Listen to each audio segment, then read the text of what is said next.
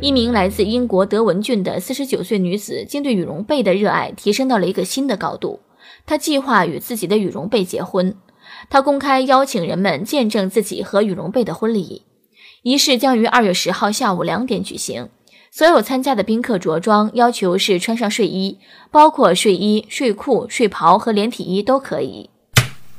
英国那块的这个姐妹儿，竟然要和羽绒被举行婚礼，我就很想问上一句。我说：“亲爱的呀，请问你爱的到底是被套还是背心儿啊？是喜欢羽绒被还是这床羽绒被？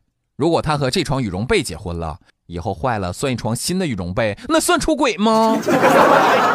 要是去参加婚礼，那玩意儿怎么道贺呀？哎呦，恭喜恭喜，祝您跟羽绒被白头偕老，早生贵子啊！这个姐妹儿还要求参加婚礼的宾客都穿睡衣来。哎呀妈！”那他要是想和房子结婚的话，是不是得要求参加婚礼的都带上房产证啊？其实我也特别想和我的银行卡结婚，但是他总嫌弃我没有钱。这件事儿也就是发生在国外，要是在国内的话，那都会被唾沫星子淹死。这不就是舔着脸要份子钱的吗？搁这儿，冬天和羽绒被结婚，那到了夏天就离了，跟空调好上了吧？然后冬天再和另外一床羽绒被再结一次婚，结结离离，结结离离，十年前的和十年后的份子钱全都收齐了，有木有？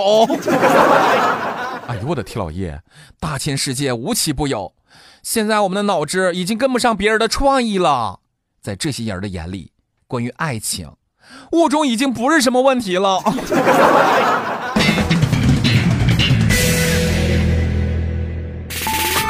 别人的事，让别人无话可说。新闻二人转，新闻二人转之新闻速度评。